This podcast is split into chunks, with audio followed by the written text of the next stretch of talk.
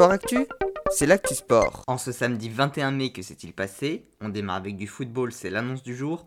Kylian Mbappé restera au Paris Saint-Germain et ne partira pas au Real Madrid. Il devrait rester deux années sûr.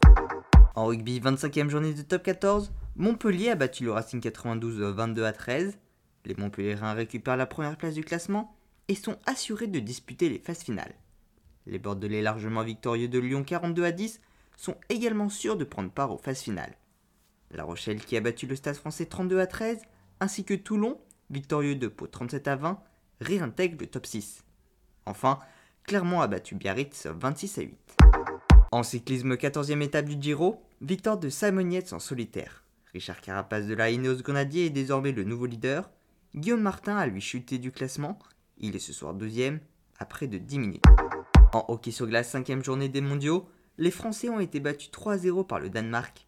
Une défaite qui leur empêche pour le moment d'assurer leur maintien dans l'élite. En Formule 1, c'était les qualifications du Grand Prix d'Espagne à Barcelone.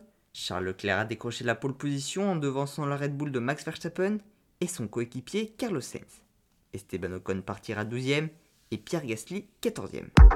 En natation, les championnats du monde petit bassin prévus à Kazan en Russie auront finalement lieu à Melbourne.